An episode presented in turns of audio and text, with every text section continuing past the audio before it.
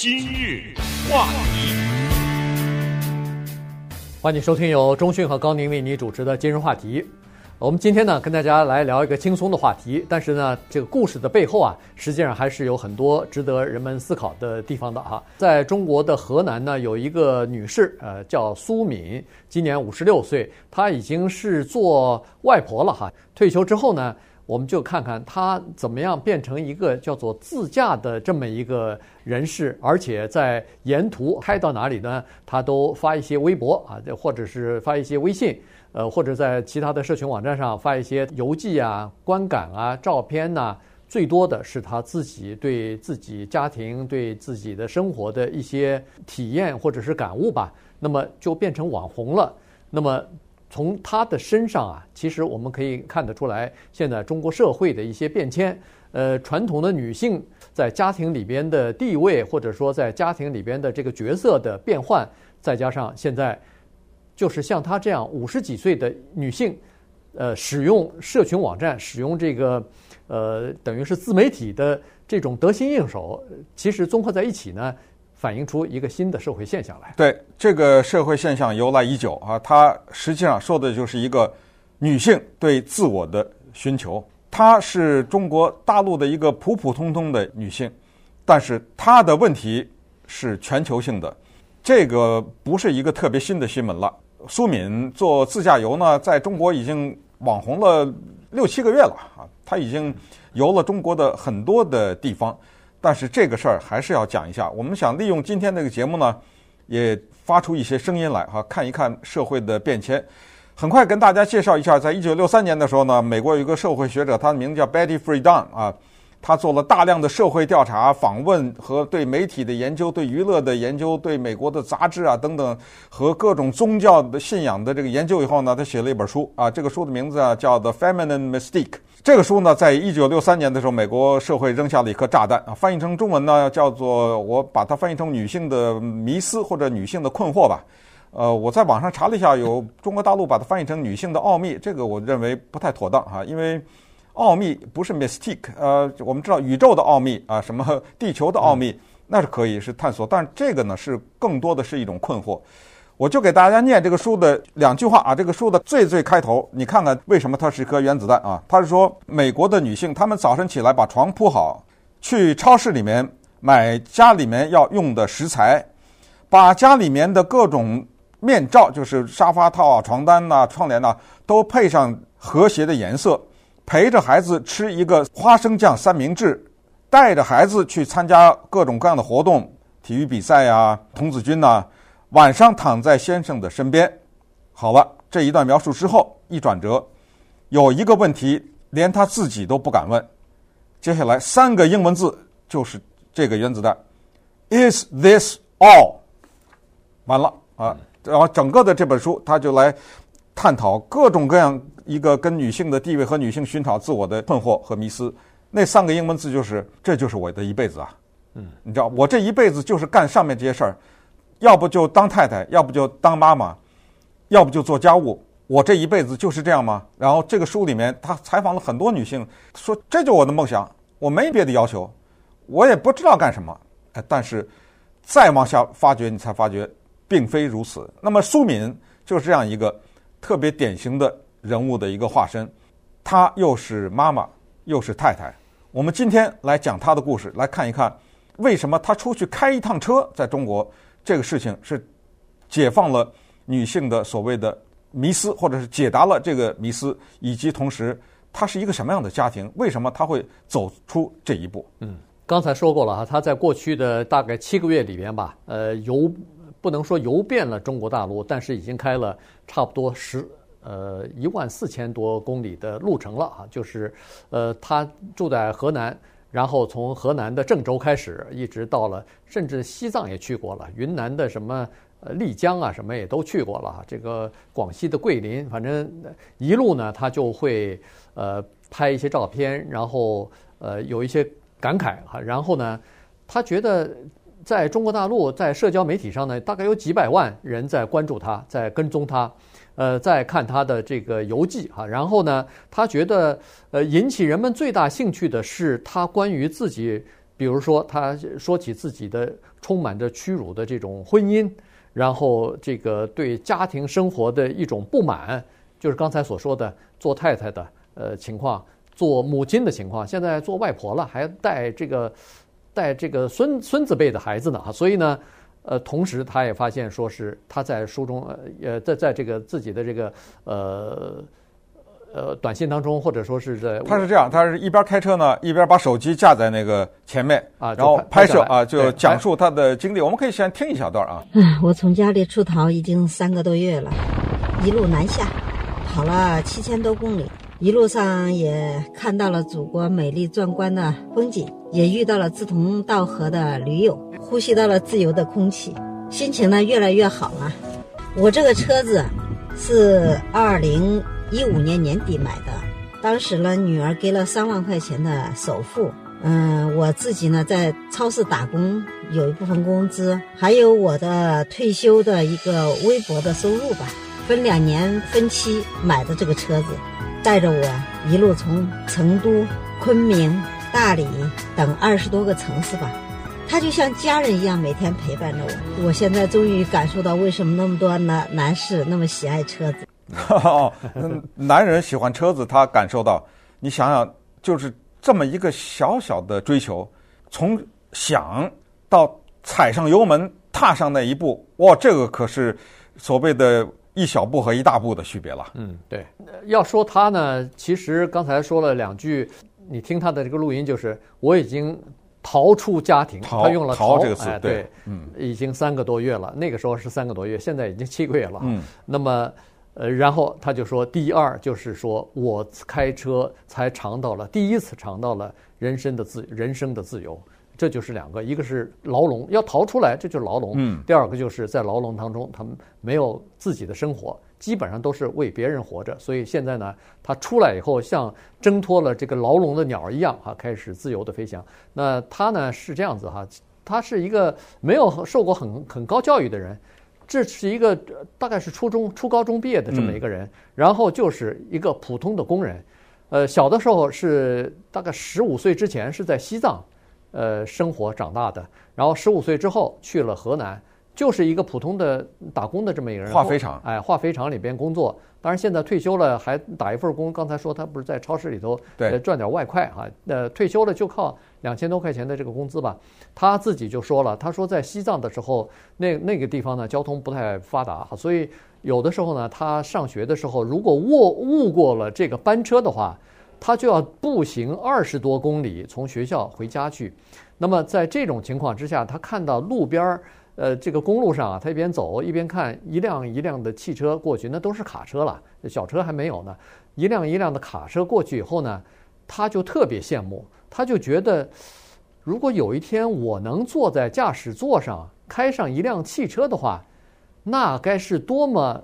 光荣，多多多么自豪的一件事情啊！所以从那个时候呢，他就一直心里头有这样的一个憧憬，说是以后如果要能有一辆车的话，那么他就会自由了，他就不用走这这么多路了。嗯、对，十八岁的时候呢，在化肥厂做女工，五年以后，也就是二十三岁的时候呢，嫁给了一个她只见过几次面的一个男人。但是这个呢，在那个年代一点都不稀奇，哈哈，还有见过一面就嫁的呢，对不对？对。就嫁给了这个男人，开始了她的婚姻生活之旅，履行着她生孩子的义务，蒙受着先生的言语暴力和肢体暴力。老公有的时候好几天不回家，哪儿去了？不告你别问，回家就打人。嗯，这肯定还跟喝醉了酒有关系，对不对？忍忍受着家暴，但是离婚不是选项，在那个年代和那一代人，离婚不太是选项。接着，他除了带自己孩，他的孩子慢慢的又开始长大了，对吧？他又要带孩子的孩子，我们看一看是什么东西让他萌生了去买一辆车或者去开车这个念头，以及他踏出这一步以后，他的生活发生了什么样的改变？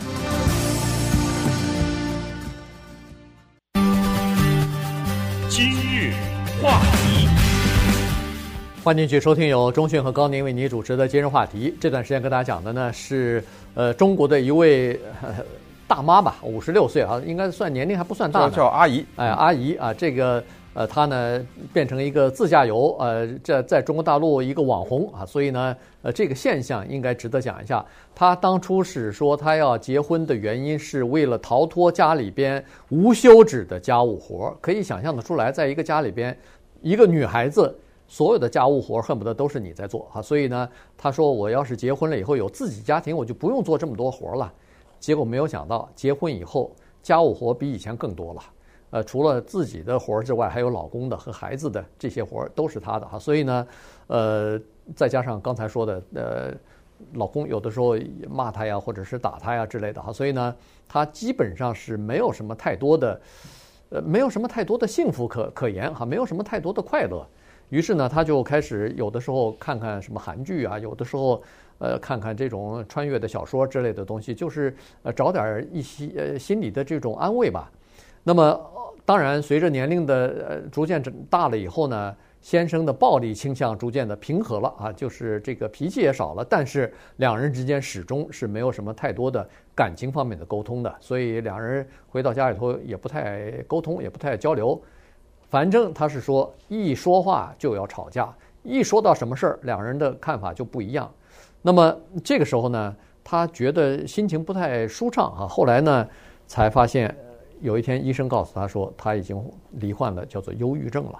所以，那个在二零一九年的时候啊，他有点忧郁症。那么这时候呢，他上网就看到了，哎，就发现了自驾游在中国大陆已经变成一个时尚了，很多人可以开车了。于是呢，带着帐篷嘛，哎，带着帐篷自己出去啊，又又省钱，但是需要一辆车。这时候还有一个帐篷，因为自驾游特定就不能住旅馆啊。对，嗯，反正就是也比较省钱，也不是一个很奢侈的东西。那么这时候呢，他就又想起来他小时候的那个梦想了。嗯，关键是二零一七年发生的事情，就是他的女儿呢生了个双胞胎。那我们也知道，在我们的文化当中，看孩子 这个几乎是呃老人的一个工作之一。顺便说一下，老美这方面比较 好一点哈。他有的时候说不堪就是不堪，呃，你没什么办法，你自己解决。于是他当时又给自己的女儿呢去看这个外孙女。这个时候一下跳到了二零一九年，他在看到了网上的这个视频，萌生这个想法以后，他就下了一个决心，就是等我的这两个孙女可以上到托儿所，我走，我不离婚，我逃离这个家庭。没钱买车，那刚才他不说了吗？女儿给点钱，哎，他自己东拼西凑弄了一个头款。就弄了这么一辆车，这个期间，他大量的研究各种公路的图啊，在哪里可以安营扎寨，什么地方可以洗澡啊，什么地方你知道，就开始研究这个东西。嗯、看了很多的视频，跟很多人看，跟很多人学习，在网上学习，呃，怎么那个搭这个帐篷啊，然后休息的时候怎么在旁边有营地，怎么跟旁边的人交往啊等。哎，这不是那个 Nomadland 吗？这不变成了那个无依之地这个电影了吗？然后跟她老公说：“我要走了。”她老公嘲笑她：“嗯，我看你能走几天啊？”她说：“啊，她的婚姻啊，到了那个时候已经是这样了。你知道人的关系这样，有一天不讲话的时候就终结了。嗯，她跟她老公早都已经到这个讲话还吵架，对不对？对。但是我现在不吵架了，连架都不吵的时候，是一个最糟糕的状态。两人根本没有共同语言。”懒得吵架，因为我说什么我也知道你要回什么，我不说了，对不对？那么这个时候，她老公嘲笑她，她说我不管，女儿对不起了，你妈得为她自己活一次。为什么她这么有代表性？就大多数的女性一辈子都在给别人活，对吧？给自己的爸妈活，做家务，给自己的老公活。